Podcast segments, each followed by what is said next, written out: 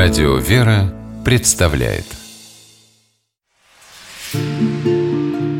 Места и люди.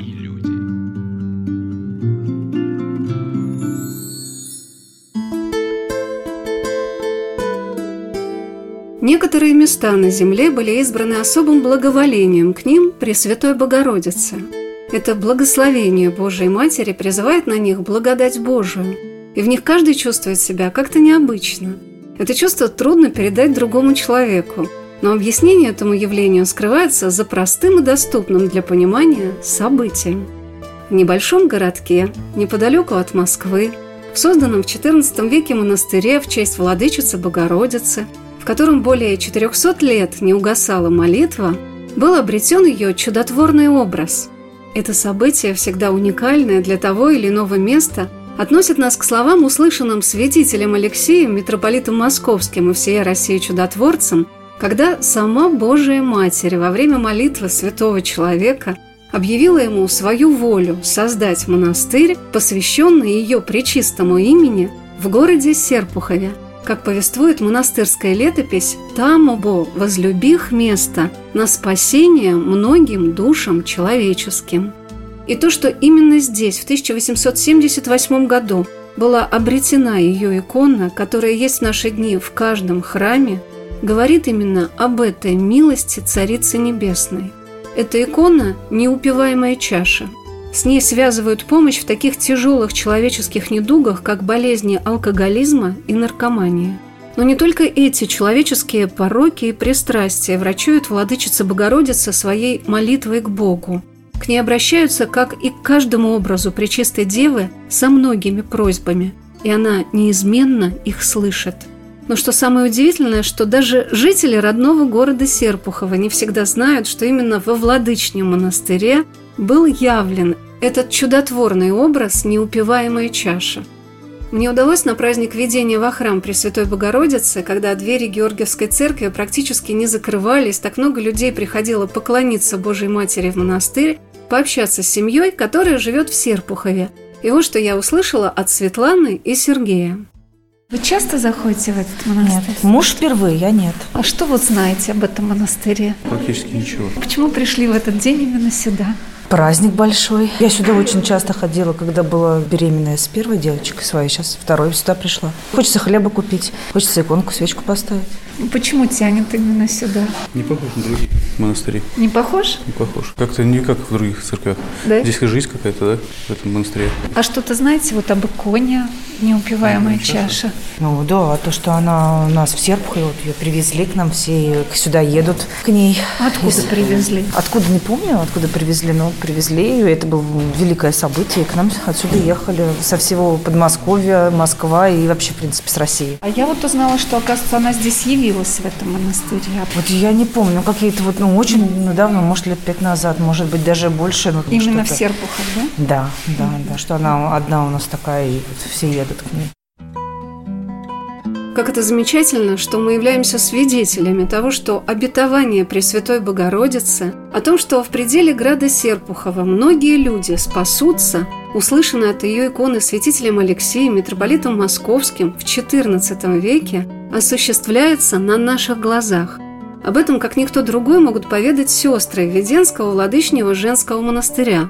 Вот что сказала его благочинная монахиня Клавдия. Когда мы ездим с иконой Божьей Матери, ездили до недавнего времени с нашим образом Божьей Матери неупиваемая чаша на выставке православной или в другие епархии, когда Владыка нас отпускал. Когда матушка отпускала вместе с этой иконой, то видишь людей, которые приходят к ней, а также видишь ту радость, когда получили помощь Божию. И бывает, что это моментально, вот просто вот сразу же Матерь Божия помогает. Или люди трудились и молились, и просили Матерь Божию. И через какое-то время она помогает, они все равно приходят и радуются, и благодарят. И это, конечно, очень помогает и утверждает и нас, расслабленных, тоже в вере, утверждает благоговение к Матери Божией. И также заставляет больше молиться и в том, чтобы она не переставала помогать. Вот вы чувствуете, что это ее? Да, прям и сразу же, причем, ну вот как сразу, когда вошла в монастырь, я поняла, что здесь Матерь Божья. И присутствие не пропадает уже столько лет, сколько здесь. Привыкаешь, суетишься, послушание, где-то ты отходишь, но ты понимаешь, что здесь ее покров, здесь ее милосердие, здесь ее любовь. Сразу же чувствуется. Заходя в ворота монастыря, сразу. Это не пропадает за столько лет. Жизни в этом монастыре не пропадает. Это чувство. Слава Богу. Икона Божьей Матери «Неупиваемая чаша» находится в Серпухове в храмах Владычнего монастыря и в Покровском храме Высоцкого монастыря. Так этот город стал вместилищем святыни, о которой теперь знают во всем православном мире. Высоцкий мужской монастырь был открыт вновь в 1991 году, и для него известным иконописцем Александром Соколовым был написан новый образ иконы «Неупиваемая чаша», по благословению святейшего патриарха Московского и всея Руси Алексея II в мае 1997 года икона была внесена в православный церковный календарь. Ей был написан акафист, который люди с верой в помощь Царицы Небесной могут найти в каждом храме и читать его даже дома, перед небольшой иконой. А то, как выглядел первый чудотворный образ, который, вероятно, был сожжен большевиками на берегу реки Нары – вместе с другими иконами, перенесенными поначалу из женского монастыря в собор Николы Белого в Серпухове при его закрытии. Его можно увидеть снова во Владычнем монастыре. О том, как в обители в 1996 году был воссоздан чудотворный образ «Неупиваемая чаша», рассказала настоятельница Веденского Владычнего монастыря игуменя Алексея. Может быть, это очень тяжело молиться за пьяниц. Святые отцы говорят, кто молится за пьяниц, на тех висят восстает.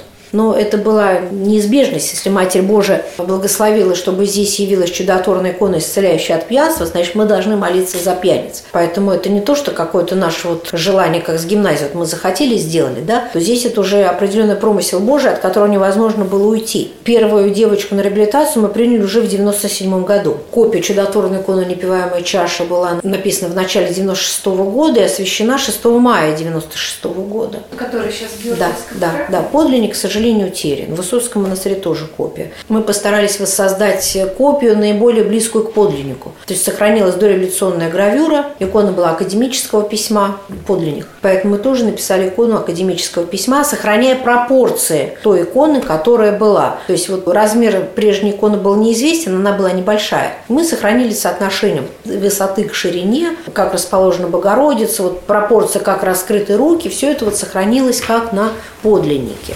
Про подлинник было сказано, что икона хорошего письма, на нем лик Богородицы как живой. То есть она была такого классического академического письма и действительно с большими глазами. Сказание о явлении иконы, а по преданию еще и Акафист, непиваемой чаши, написал священномученик Иаков Бриллиантов. Его память совершалась два дня назад, 2 декабря. Потому что именно 2 декабря 1937 года священномученик Иаков Бриллиантов был расстрелян на Бутовском полигоне. А он был священником нашего монастыря с момента рукоположения в 1893 году до закрытия Веденского собора в 1927 году. После явления иконы «Неупиваемая чаша» в 1878 году в городе Серпухове во Владычном монастыре было записано множество случаев исцеления от этого образа. Стекались люди не только из ближайших мест, приходили отовсюду. В центре города при кафедральном соборе святого благоверного великого князя Александра Невского было создано Александро-Невское братство трезвости. Каждое воскресенье при большом стечении народа перед списком с чудотворной иконы Божьей Матери «Неупиваемая чаша» в храме совершались молебные с чтением Акафиста, обычно завершавшиеся религиозно-нравственными беседами. Матушка Игуменя рассказала, как в наши дни во Владычном монастыре продолжаются традиции помощи людям, страдающим алкоголизмом и наркоманией. Главным условием нашей реабилитации человек сам должен хотя бы немножечко хотеть избавиться от наркотиков. Потому что мы насильно не держим, как вот показывают некоторые реп-центры, где наручниками приковывают. Нет, у нас все добровольно. А, соответственно, если человек не хочет реабилитироваться, он просто возьмет и уйдет от нас. То есть мы не закрываем двери на замки. Да, мы присматриваем за человеком, но мы не можем его насильно удержать. Если он захочет уехать, он уезжает. Поэтому желание избавиться от наркотиков является одним из условий реабилитации. Женщин на реабилитацию с алкоголизмом мы тоже принимаем, но вот как-то больше специализировались все-таки на девочках наркоманках. Ну а что, вы приходит к вам девочка-наркоманка и просится, как вы их находите? Нет, ну обычно нет, ну обычно родственники привозят все-таки, да. Даже хотел бы человек не хотел, но наркоман вряд ли сподвинется на то, чтобы ехать и вот лечиться. Как правило, привозят родственники. Первую девочку на реабилитацию к нам привез знакомый архимандрит из Москвы в 97 году. Так как сейчас помню, девочку звали Катя, ей было 19 лет. Реабилитационного центра как такового у нас нет, просто мы принимаем девушек и женщин на реабилитацию. С наркоманками у нас как бы выработана такая стратегия. То есть мы сначала берем одну девочку, двух мы не берем, потому что уже две наркоманки – это уже некий социум. Они вот друг с другом начинают общаться, и получается закрытый социум, и они перестают общаться с окружающими людьми. Им комфортнее общаться друг с другом. И получается, что до них невозможно достучаться. Когда человек один, ну, он волей-неволей начинает общаться с другими, скажем так, нормальными в плане того, что они не заражены подобной страстью людьми. Это позволяет, ну, с Божьей помощью, конечно, достаточно быстро провести реабилитацию и ресоциализацию. Плюс участие в церковных таинствах. Многие девочки пересмотрели взгляд на жизнь. И все, кто, пройдя на реабилитацию у нас в монастыре, в стенах нашего монастыря, и кто продолжил у себя дома ходить в храм, то есть все, кто не оставили храм, те оставили наркотики те, кто, выйдя из наших стен, перестал ходить в храм, да, у тех были срывы. В наши дни во Владычном монастыре совершается множество треп с особыми поминовениями на чтение Акафиста, иконам Божьей Матери «Неупиваемая чаша» и «Всецарица», святому основателю обители преподобному Варламу Серпуховскому. Особое место в молитвенном делании сестер составляет чтение неусыпаемой псалтири, когда имя человека – упоминается в молитвах сестер ежедневно до 60 раз. Женская обитель на этом месте была создана лишь в XIX веке. Митрополит Московский Коломенский Платон Левшин обратился к царю Александру I с прошением, чтобы оскудевший насельниками монастырь из мужского был преобразован в женский. Матушка Игуменя рассказала о том времени, когда мужская обитель была преобразована в женский монастырь.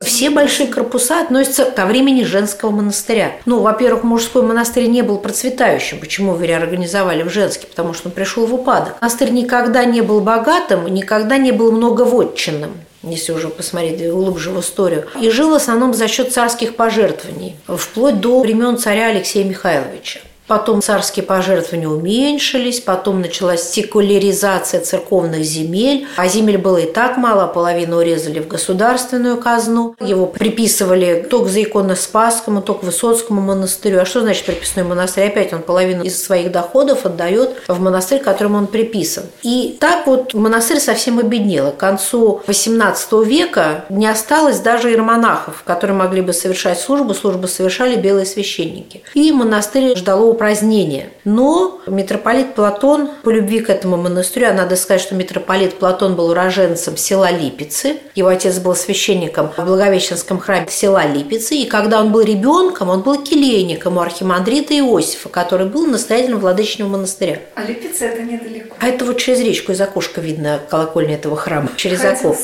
Да, маленький он здесь на службе бывал. Кстати, из этого же села Липицы родом священномученик, святитель Иларион Троицкий. Он тоже из села Липицы. Вспоминая годы становления женского владычного монастыря в XIX веке, игуменя Алексея поделилась тем, что обитель достигла своего расцвета при ее настоятельнице, игумене Митрофании, баронессе Розен. Сначала, конечно, было мало сестер, и монастырь был достаточно разрушенный. Когда первая игуменя, игуменя Дионисия, она была казначей Новодевичьего монастыря московского. С ней пришло еще пять сестер. То есть, понимаете, шесть человек – это очень небольшое количество сестер. Когда они пришли, но они констатировали, так сказать, что кресты опали, кровли ветхи, всюду течи. То есть, монастырь был в ужаснейшем состоянии. Вот они потихоньку как взялись за возрождение монастыря. После войны 1712 года, но так как появилось много вдов Численность монастыря стала гораздо быстрее увеличиваться. Постепенно, по мере того, как налаживалась и духовная, и молитвенная, и бытовая жизнь монастыря, сестер стало приходить больше и больше. И своего большего расцвета монастырь достиг в 60-х, 70-х годах XIX века при игумене Митрофане, баронессе Розен. Места и люди.